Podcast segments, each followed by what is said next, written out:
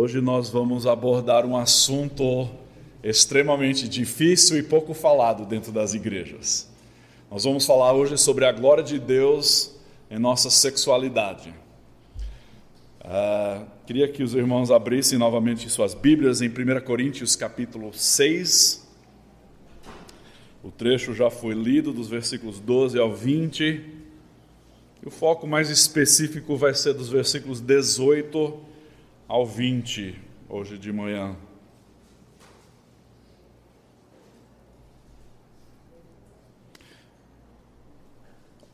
Algumas semanas atrás, eu trouxe uma mensagem sobre a glória de Deus em nossas vidas, depois a glória de Deus na igreja, e eu comentei é, o que se encontra em diversos catecismos cristãos, que é a pergunta: qual é o fim supremo do homem? Alguém se lembra? O fim supremo do homem é o quê? Glorificar a Deus e gozá-lo para sempre. Hoje vai ser interessante, vamos falar sobre esse assunto pouquíssimo tratado, como eu já mencionei, a sexualidade. Eu achei que esse final de semana seria um momento excelente para falarmos desse assunto, por estarmos passando esse final de semana onde a festa da carne está acontecendo todo ao nosso redor, na mídia, no mundo. E como cristãos, nós somos chamados para um padrão de vida diferente. Somos chamados para ser contracultural nessa questão de sexualidade. E as questões que nós vamos tratar hoje de manhã têm aplicação na vida de qualquer um, independente da sua idade, independente se você seja casado ou não. E enquanto muitos gostariam de evitar esse assunto, é um assunto tratado abundantemente nas Escrituras. A exortação que nós encontramos aqui, aqui no versículo 18: fugir da impureza.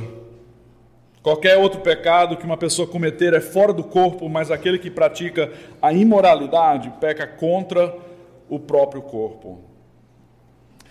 Quero tratar esse assunto hoje de manhã porque a imoralidade sexual está desenfreada no mundo e está cada vez mais mudando a maneira que os cristãos pensam também. Dentro da cultura cristã, a moralidade sexual está sendo mudada e redefinida de acordo com os padrões do mundo, ao invés de ser conformado com os padrões de Deus. Há uma tremenda necessidade do despertamento espiritual e do arrependimento por termos transgredido a lei perfeita de Deus. Então, hoje de manhã é um chamado para a igreja voltar aos padrões de santidade nessa questão de sexualidade. Mas nós precisamos ser renovados pela graça e palavra de Deus para podermos andar em santidade. Então, primeiro vamos começar com uma definição do que é imoralidade sexual e como ela se manifesta no mundo. A palavra grega que nós encontramos aqui no versículo 18 é a palavra porneia, da qual temos a, tradu a tradução e hoje tem a palavra pornografia. Hoje, pornografia é, é, um aspecto da imoralidade sexual, mas nos tempos bíblicos, porneia se tratava de qualquer aspecto de imoralidade sexual, qualquer coisa que estava fora dos padrões de Deus uh, quanto ao sexo. Então, essa palavra impureza, na verdade, é porneia, é imoralidade sexual. E depois, a pessoa, aquele que pratica a imoralidade, é, é um derivativo da mesma palavra, porneuo. É, ele é aquele que pratica a porneia, é aquele que pratica a imoralidade. É usado, uh, os dicionários bíblicos dizem que é usado de forma geral no Novo Testamento para falar sobre qualquer forma de pecado sexual. De acordo com a Bíblia, isso inclui o quê? Adultério, fornicação, homossexualismo, lesbianismo, pedofilia, zoofilia, estupro e muitas outras formas de uh, aberrações e abusos sexuais. Agora eu quero comparar também o problema do primeiro século com o problema do vigésimo primeiro século, porque não se parece muito diferente. a época em que Paulo escreveu aos gregos que viviam coisas parecidas com o que nós vivemos nos dias atuais. Qual foi a atitude da época, do primeiro século, quanto ao adultério? Demóstenes escreveu: Temos cortesãs para nos dar prazer, temos concubinas para com elas coabitarmos diariamente, temos esposas com o propósito de termos filhos legítimos e de termos uma guardiã fiel de tudo que se refere à casa. Isso era um padrão normal, de não somente ter uma esposa, mas também ter concubinas e cortesãs para dar o prazer. Atitude quanto ao divórcio. Um filósofo da época escreveu: A mulher romana se casa para divorciar e se divorcia para casar. Era comum na época. E a atitude quanto à família.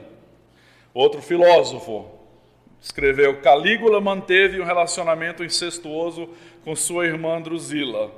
Até o imperador Nero sucumbiu à sua luxúria por sua mãe Agripina.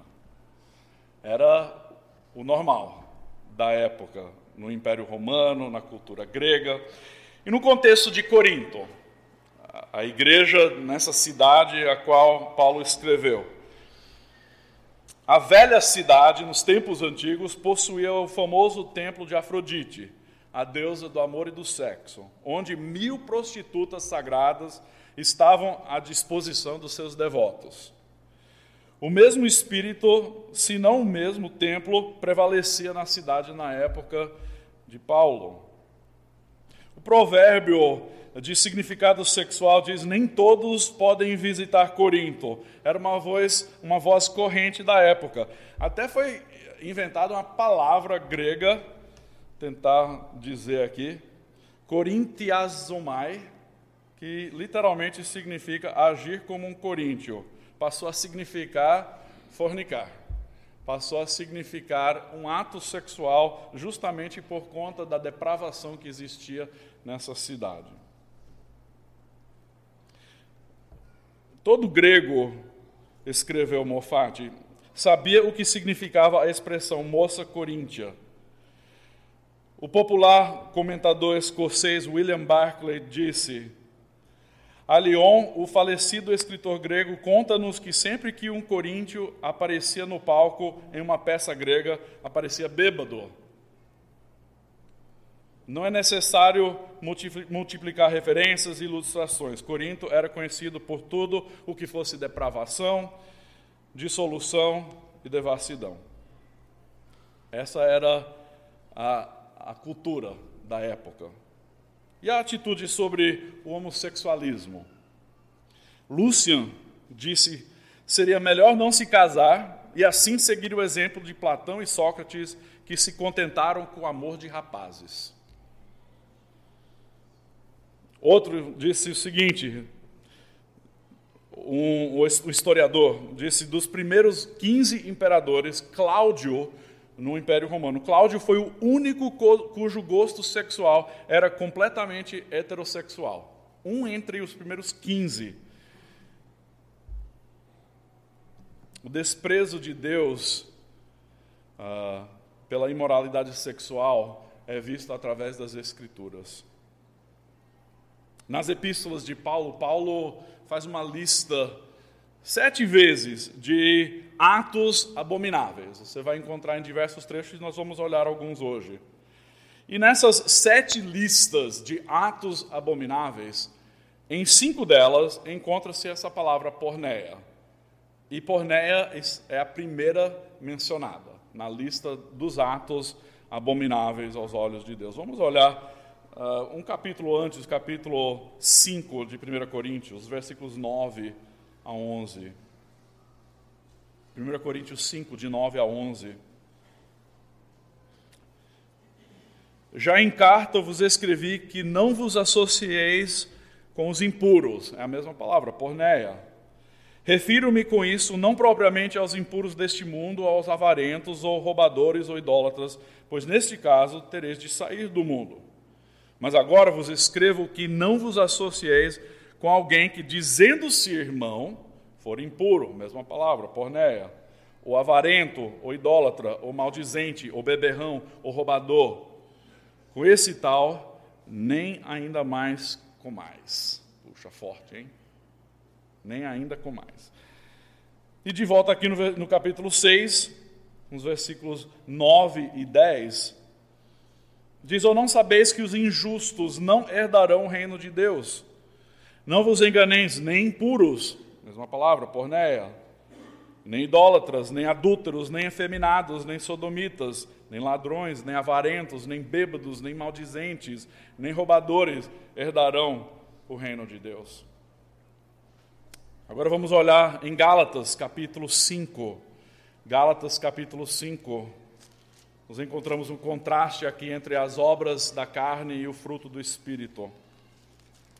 Gálatas, capítulo 5, versículos 19 a 21. Gálatas 5, 19 a 21 diz: Ora, as obras da carne são conhecidas e são prostituição, mas a palavra é porneia, é imoralidade sexual.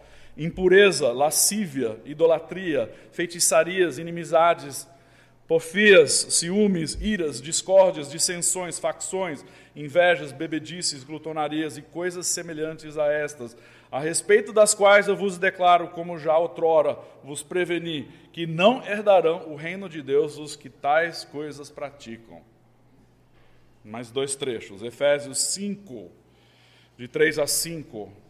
Efésios 5, de 3 a 5. Paulo escreve: Mas a impudência, palavra porneia novamente, e toda sorte de impurezas ou cobiça nem sequer se nomeiam entre vós, como convém a santos, nem conversação torpe, nem palavras vãs, ou chocarrices, coisas essas inconvenientes. Antes, pelo contrário, ações de graças. Sabei, pois, isto: nenhum incontinente, também derivativo da mesma palavra, por nós, ou impuro, ou avarento, que é idólatra, tem herança no reino de Cristo e de Deus. E o último trecho, Colossenses 3. Colossenses 3, de 5 a 7.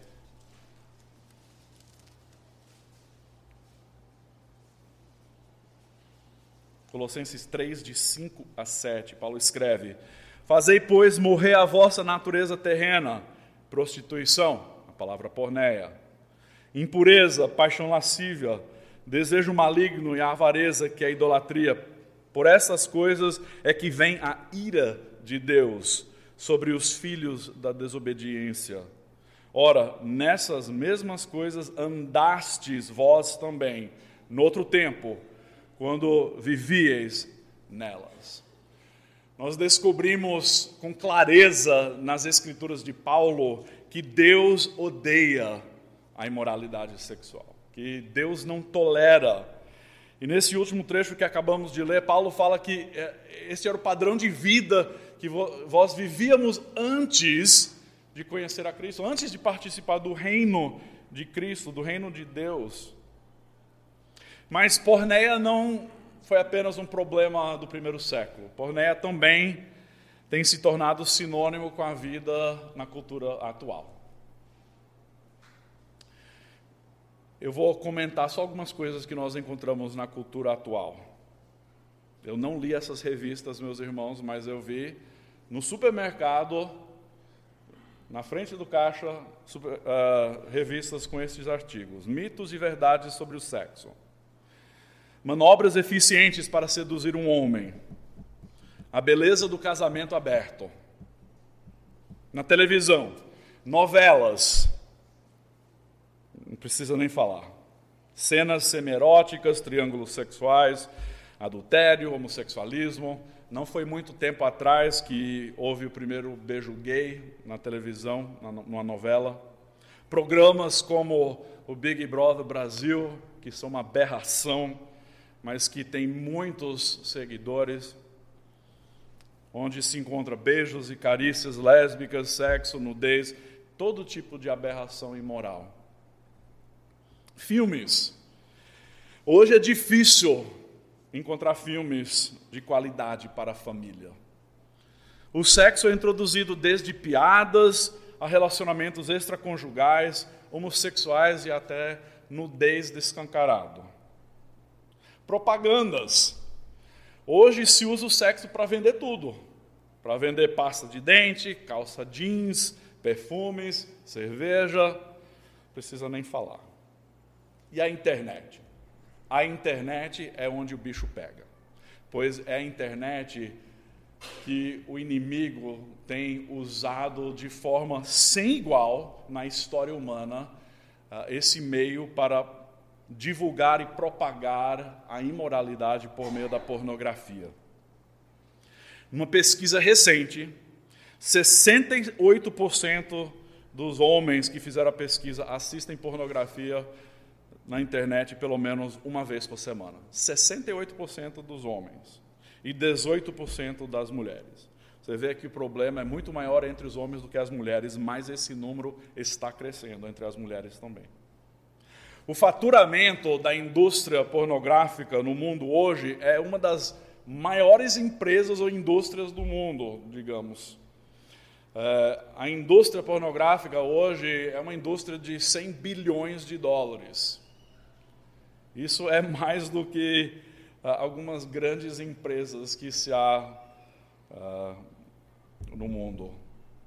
66% de universitários acham que a pornografia é uma maneira aceitável de expressar sua sexualidade. Dois em três.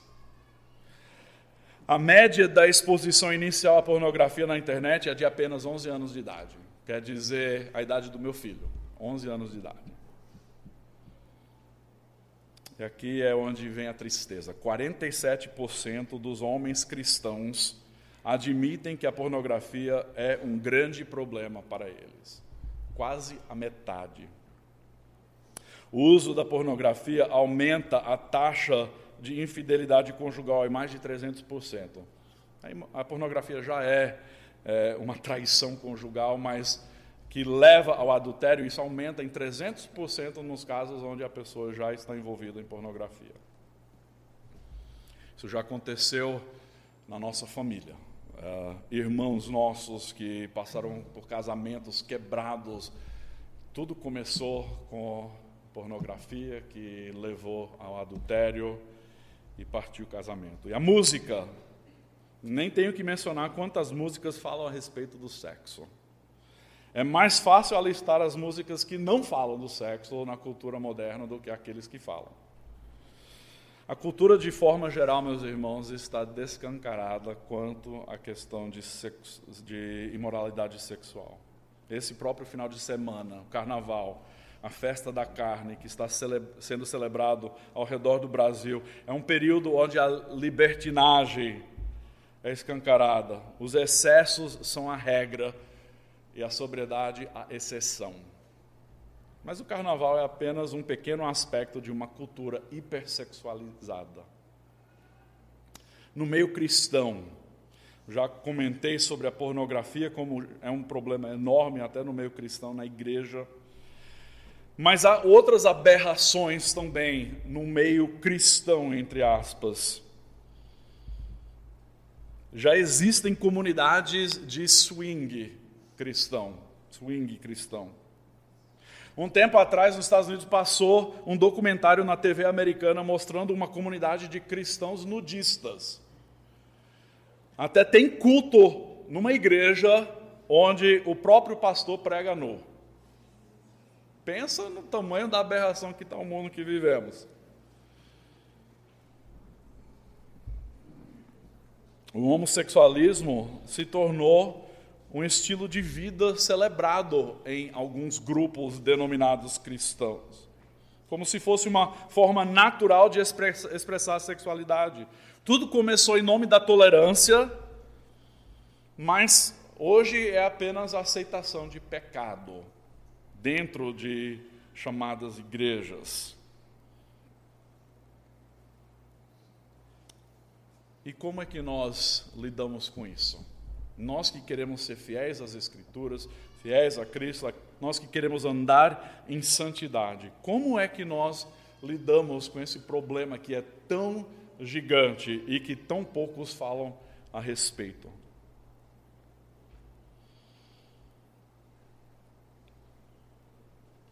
Em Hebreus capítulo 13, versículo 4, o escritor diz: O casamento deve ser honrado por todos o leito conjugal conservado puro, pois Deus julgará os imorais e os adúlteros. Na perspectiva de Deus, há apenas uma maneira de expressar sexualidade de forma saudável, honrosa e que glorifica a Deus. E é dentro do contexto de um casamento entre um homem e uma mulher. Fora isso, qualquer outra expressão de sexualidade é porneia, é imoralidade. E quais são as consequências da imoralidade sexual? Primeiro, não precisamos nem falar sobre o fato que a imoralidade sexual destrói o, cor destrói o corpo. DSTs, como gonorreia, HIV, hepatite B, herpes, sífilis e clamídia, muitos dos quais são incuráveis. E muitos aprendem errado. Desde pequenas crianças nas escolas hoje estão sendo ensinados como praticar o sexo seguro. Meus irmãos, o único sexo seguro é dentro do casamento. Único. Escutem as palavras de Salomão em Provérbios capítulo 5, de 8 a 12. Afasta o teu caminho da mulher adúltera, e não te aproximes da porta da sua casa, para que não des a outrem a tua honra, nem os teus anos a cruéis, para que dos teus bens não se fartem os estranhos e o fruto do teu trabalho não entre em casa alheia, e gemas no fim da tua vida quando se consumirem a tua carne com teu corpo. E digas: Como aborreci o ensino e desprezou o meu coração a disciplina. Mas ouçam essas palavras, ele fala de ter a carne e o corpo consumido pela imoralidade. É justamente isso que acontece. Mas não somente destrói o corpo, também destrói a família. Casamentos que deveriam durar a vida inteira, como uh, Jesus falou em Mateus capítulo 19, que uh, desde o início era para o homem se unir à sua mulher e se tornar uma só carne, e para nada separar esse casamento, nada dividir aquilo que Deus uniu, nada separe aquilo que Deus uniu. Crianças dentro desses lares sofrem muitas consequências emocionais que duram anos para ser curadas. Mas não somente destrói o corpo e a família, também destrói a alma. Destrói a alma. Provérbios 6, 32 e 33 diz: O que adultera com uma mulher está fora de si. Só mesmo quem quer arruinar-se é que pratica tal coisa achará açoites e infâmia, e o seu opróbrio, opróbrio nunca se apagará. Apenas aquele que quer destruição é que pratica essas coisas. Por quê? Porque isso vai gerar sentimentos de culpa, isso vai destruir a alma do ser humano de dentro para fora. Se não houver confissão e arrependimento, haverá julgamento para o imoral. Isso é um tema repetido continuamente ao longo das Escrituras. Que tal pessoa não herda o reino dos céus. E aqui é onde eu quero focar o resto do meu tempo hoje de manhã, porque nós sabemos da realidade, sabemos do problema que existe, do tamanho que está uh, esse pecado ao nosso redor e até no meio cristão como nós podemos evitar a imoralidade sexual, desde a pornografia ao adultério. Como é que nós podemos evitar a imoralidade sexual? Vou alistar diversas coisas hoje de manhã, e todas baseadas nas Escrituras. Primeiro, nós precisamos desenvolver um discernimento bíblico. Precisamos desenvolver um discernimento bíblico. Nós não podemos permitir que o mundo transforme a nossa maneira de pensar a respeito desse assunto.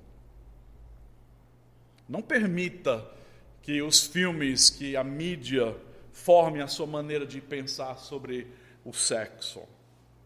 Então nós precisamos conhecer a palavra de Deus para podermos ter esse discernimento bíblico. No livro de Gênesis, José entendeu que a imoralidade sexual era contra a vontade perfeita de Deus. Quando surgiu a tentação, ele fugiu. Ele correu, fugiu o mais rápido possível. Gênesis 39, 9, quando a, a mulher de Pótifar estava tentando seduzi-lo, ele disse: ah, Ele não é maior do que eu nesta casa, e nenhuma coisa me vedou senão a ti, porque és sua mulher. Como, pois, cometeria eu tamanha maldade e pecaria contra Deus? E posteriormente, quando ela tentou seduzi-lo novamente, ele fugiu, correu o mais rápido possível. Nós precisamos conhecer as Escrituras, não somente essas histórias que uh, nos mostram um padrão, mas também os ensinamentos específicos, aqueles que eu acabei de alistar. Nas Escrituras de Paulo, 1 Tessalonicenses 4, de 3 a 6, diz: Pois esta é a vontade de Deus, a vossa santificação, que vos abstenhais da prostituição, porneia, que vos abstenhais da imoralidade sexual nós precisamos aprender a controlar o corpo de maneira santa e honrosa. Isso vem de um discernimento bíblico, de um conhecimento da palavra de Deus.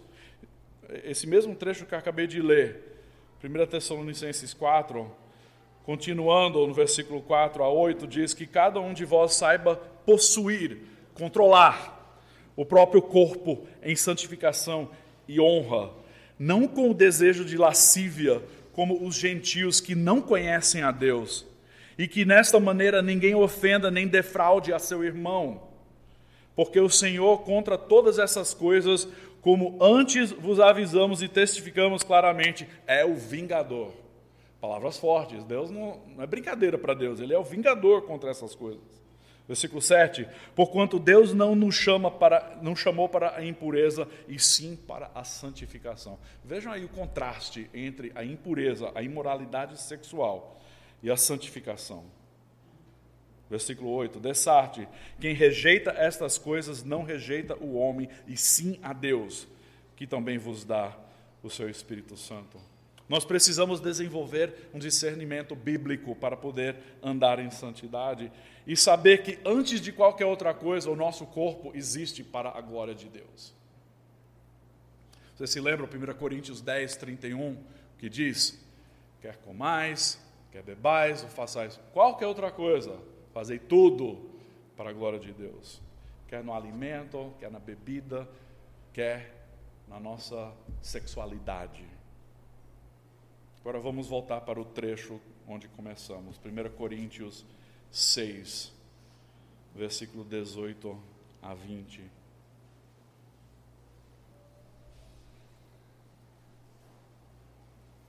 Eu vou ler novamente esse trecho e destacar algumas coisas. 1 Coríntios 6, 18 a 20. Fugir da impureza. Aí não diz que você tem que aguentar firme, tem que tentar evitar. Não, diz fuja, corra. Por quê? Porque Paulo sabe como essa tentação rapidamente alcança o coração. Fugir da impureza. Qualquer outro pecado que uma pessoa cometer é fora do corpo. E aqui Paulo faz uma distinção muito grande entre outros tipos de pecado e o pecado sexual. Qualquer outro pecado que uma pessoa cometer é fora do corpo, mas aquele que pratica a imoralidade peca contra o próprio corpo. Acaso não sabeis que o vosso corpo é santuário do Espírito Santo? Que está em vós, o qual tendes da parte de Deus e que não sois de vós mesmos? Porque fostes comprados por preço. Agora, pois, glorificai a Deus no vosso corpo. Nós precisamos nos lembrar das consequências da culpa, da destruição, do julgamento de Deus, das doenças.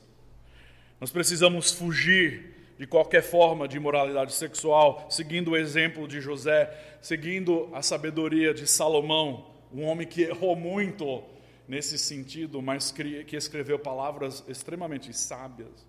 Nós precisamos seguir as exortações, de Paulo, de fugir Assim como ele escreveu para Timóteo em 2 Timóteo 2:22, foge outra assim das paixões da mocidade.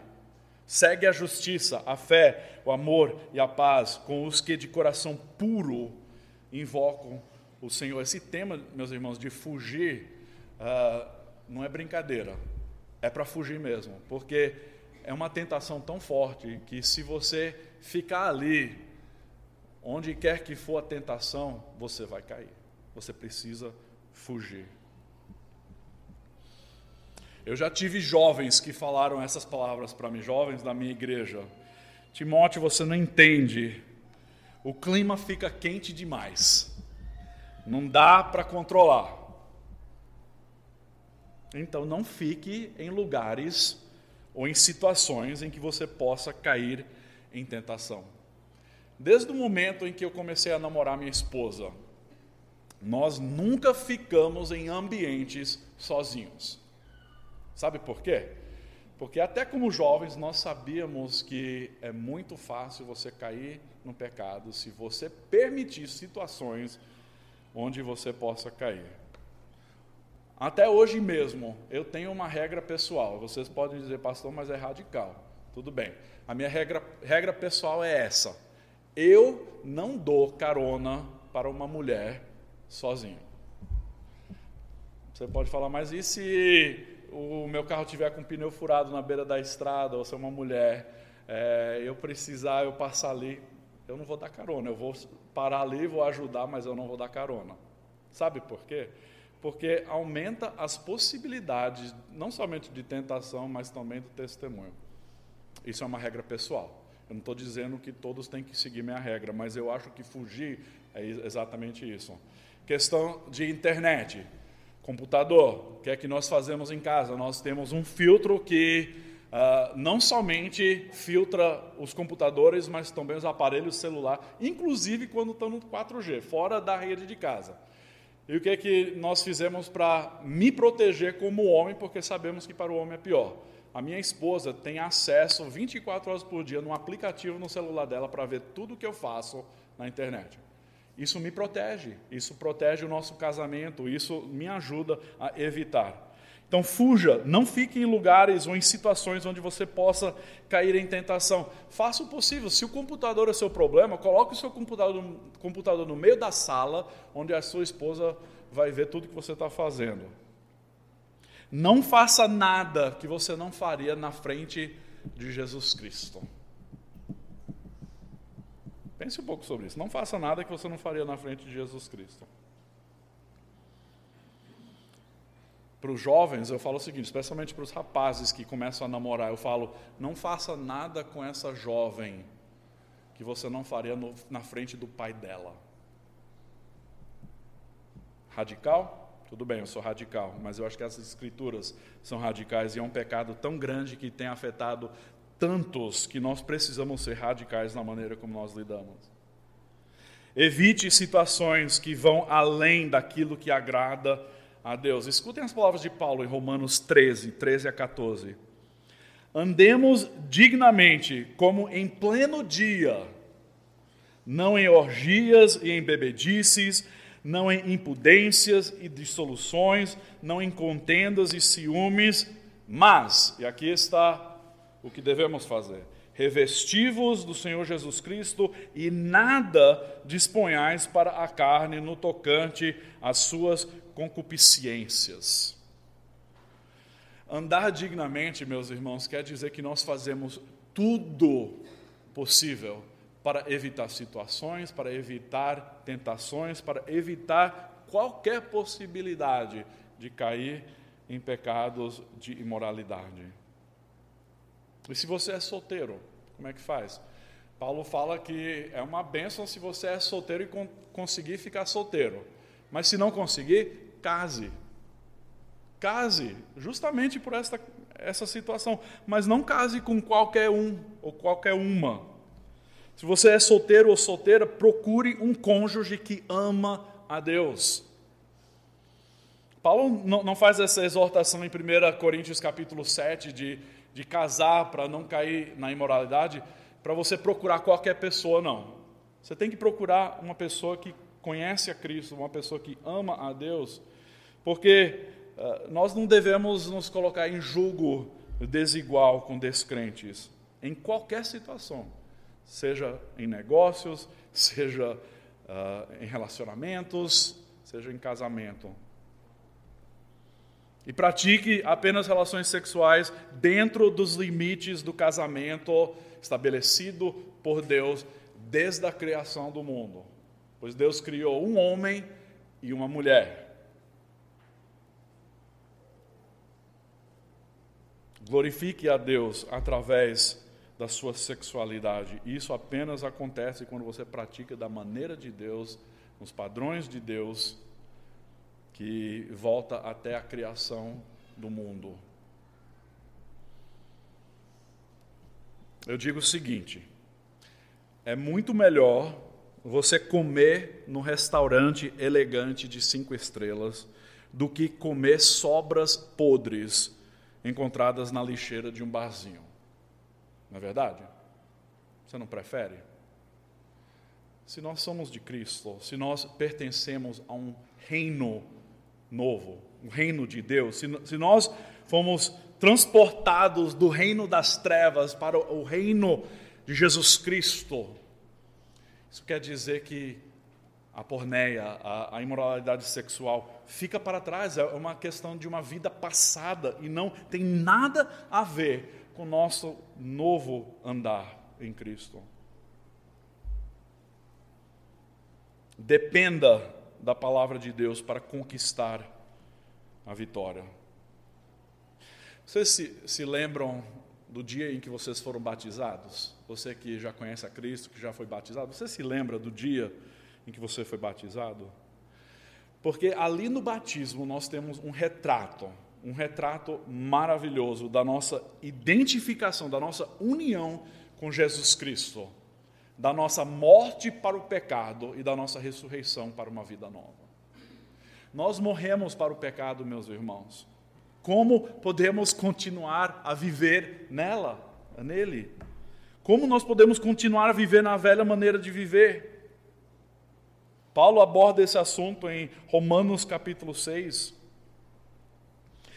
E o problema aqui nessa igreja de Corinto, se você olhar começando no versículo 12, uh, o problema é que Paulo tinha pregado sobre a liberdade que nós temos em Cristo. E o povo dessa igreja, por conta daquilo que estava acontecendo na cultura ao redor, estava dizendo: ah, mas todas as coisas me são lícitas, eu, posso, eu tenho liberdade. Aí Paulo diz: tudo bem, mas nem todas as coisas convêm. Todas as coisas me são lícitas, mas eu não me deixarei dominar por nenhuma delas. Sim, você tem o direito de escolher o pecado? Você tem, você pode escolher o pecado. Mas você foi comprado por alto preço. Você foi comprado pelo sangue de Jesus Cristo. Portanto, o seu corpo não mais lhe pertence, mas pertence àquele que morreu por você. Dependa do poder de Deus para conquistar a vitória e lembre-se que você se uniu com Jesus Cristo e que o batismo ilustra isso de forma maravilhosa. Ande no poder do Espírito. Nós não lemos o, o, fruto do Espírito ali em Gálatas capítulo 5, mas o contraste é muito óbvio entre as obras da carne e o fruto do Espírito. Aquele que vivia uh, nos padrões do mundo e agora aquele que vive debaixo do controle do Espírito Santo. Mas como é que você pode uh, viver pelo Espírito? Como é que você pode se encher pelo Espírito? Meus irmãos, isso somente acontece quando você se rende, quando há quebrantamento, quando a sua vida é colocada no altar e você diz: Eu não sou mais o meu, eu não mais me pertenço pertenço agora a Deus. E o fruto do Espírito começa a aparecer na vida daquele que está rendido a Deus e aos seus padrões. Lembre-se que em Cristo nós conseguimos realizar tudo o que Deus espera de nós. Você pensa que os mandamentos de Deus são difíceis? As Escrituras dizem que não são. Não são pesados demais, não são penosos demais. Nós precisamos depender da, da palavra de Deus, do poder de Deus, do Espírito de Deus, nos lembrar que a nossa identificação com Cristo nos fornece tudo o que nós precisamos para viver em santidade. Quero concluir com só algumas exortações práticas. Você percebe que eu não fiz bem uma pregação expositiva aqui do trecho, mas eu queria abordar vários trechos que nos mostram como é um tema corrente ao longo das Escrituras, esse assunto de pureza sexual. Em conclusão, eu tenho cinco exortações. Cinco exortações. Primeiro, entenda qual é a vontade perfeita de Deus quanto ao sexo. Se você não entende, leia as Escrituras, buscando o conhecimento de Deus quanto a esse assunto.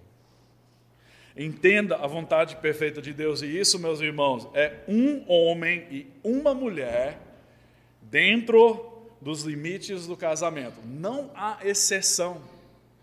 Para aqueles que dizem, ah, mas nós estamos vivendo numa, numa cultura diferente, a, a, aquelas exortações eram para a cultura daqueles dias, onde a imoralidade estava ligada à idolatria, e, e era um contexto diferente. Meus irmãos, a palavra de Deus não muda palavra de Deus é tão relevante hoje quanto era nos dias de Paulo. Quer dizer o quê? Fugir da imoralidade sexual quer dizer fugir da imoralidade sexual. Não fique ali permitindo que aquilo lhe derrube. Entenda, conheça a vontade perfeita de Deus. Não há exceções para isso. E se você acha que é simplesmente uma questão cultural, então você precisa voltar e examinar ah, o contexto da criação, porque ali na criação, antes de entrar o pecado na humanidade, nós já observamos qual é o padrão perfeito de Deus: um homem e uma mulher. Hoje, essa tolerância ao homossexualismo que está invadindo a igreja as pessoas falam, mas por amor, por tolerância, nós precisamos permitir que eles se expressem, que o amor se expresse. Meus irmãos, é porque a, pessoa não conhece a palavra de Deus, porque começando em Gênesis, onde Deus criou o homem e a mulher, nós encontramos que Deus criou o homem e a mulher e eles se uniram e se tornaram uma só carne. Deus não criou Adão e Estevão, Deus criou Adão e Eva, homem e mulher. É natural. Ele criou até o corpo do homem e da mulher para se unir, para formar essa uni união sexual que não pode acontecer num contexto fora de ser homem e mulher. Entenda a vontade perfeita de Deus. Desenvolva uma teologia pessoal de sexualidade. Quer dizer, entenda exatamente o que Deus espera de você como seguidor de Jesus Cristo. Segundo, a gente viu vários trechos. Fuja da imoralidade sexual. Fuja da imoralidade sexual. Meus irmãos, se você luta com essa tentação, faça todo o possível para fugir. Não se coloque em situações onde você possa cair. Não se coloque em ambientes onde você possa cair. Não permita que a sua mente seja formada pela cultura ao redor. Quer dizer o que? Você precisa usar grande discernimento no seu entretenimento também. Eu conheço muitos cristãos e isso me entristece muito, a maneira como os cristãos hoje assistem filmes e programas de televisão e livros, leituras que estão cheias de coisas contrárias à vontade de Deus. Eu e minha esposa já mais de uma vez estivemos no cinema e nos levantamos no meio do filme e saímos porque tinha coisas erradas. Hoje há, há, opções de você procurar até antes de você assistir um filme ou de alugar ou, ou comprar um filme. Você tem oportunidade de avaliar o conteúdo para ver se aquilo convém para o cristão. Conversando com meu filho, que está estudando numa faculdade teológica nos Estados Unidos, eu fiquei horrorizado ao ele me contar sobre outros rapazes no dormitório dele que assistem, assistem filmes com nudez, com cenas explícitas de sexo, e tudo no contexto de que aquilo é simplesmente arte. Meus irmãos, a Bíblia diz: fuja, evite, não permita que tais coisas estejam diante dos seus olhos. Terceiro, leve o pecado da imoralidade sexual a sério. Leve a sério o pecado da imoralidade. Eu creio que é o grande pecado dos dias atuais dentro da igreja. Claro que há orgulho, há inveja, há fofocas, mas meus irmãos, não há pecado tão grande que tem destruído famílias, pessoas e igrejas tanto quanto essa questão de imoralidade sexual. Quarta exortação: procure um irmão mais maduro na fé, alguém a quem você possa prestar contas, alguém com quem você possa andar junto e que possa lhe encorajar, que possa lhe desafiar, porque nós não somos uma ilha no corpo de Cristo, nós precisamos andar em unidade e nessas questões de tentação, onde nós somos fracos, nós precisamos do corpo para nos fortalecer.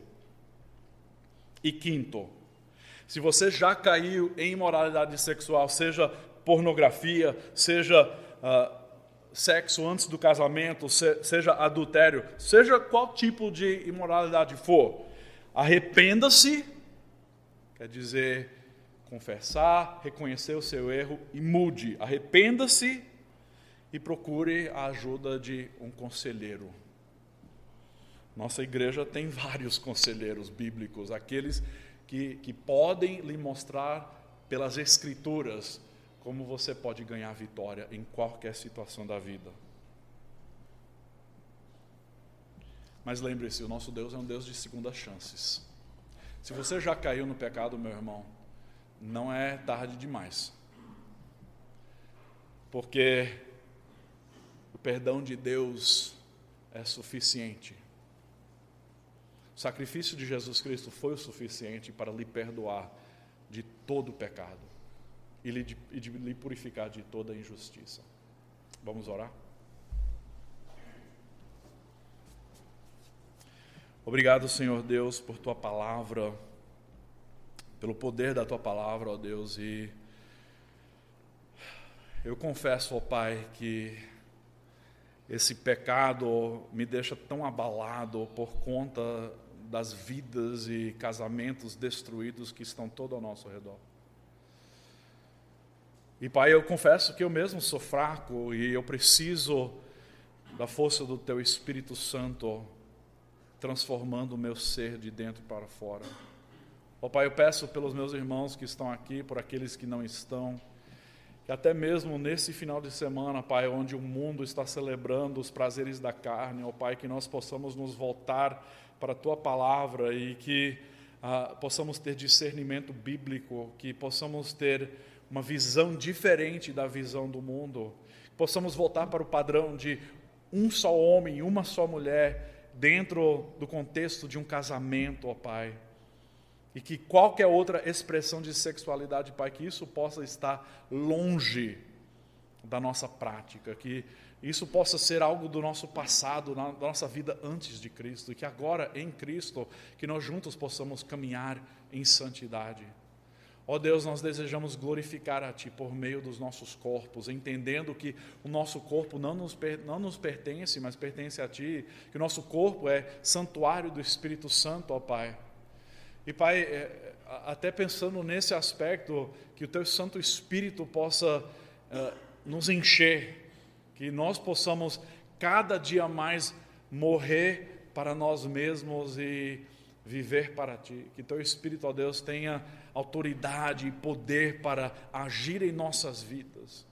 Que haja rendição, ó Pai, quebrantamento para aqueles que já pecaram e que haja arrependimento, ó Deus, para aqueles que estão vivendo na imoralidade até hoje mesmo. Pai, que esse pecado da pornografia, ó Deus, que o Senhor faça cair por terra, que o inimigo não tenha acesso às nossas casas, às nossas famílias aos nossos filhos. Pai, nos proteja, coloque ao redor de nós a tua proteção divina, ó Deus, para que não venhamos a cair em tentação.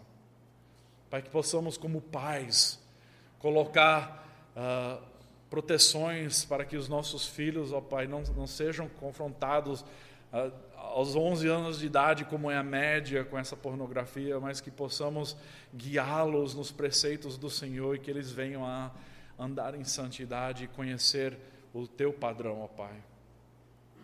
Tudo isso nós pedimos, nós te buscamos e nós ofertamos em nome de Jesus Cristo. Amém.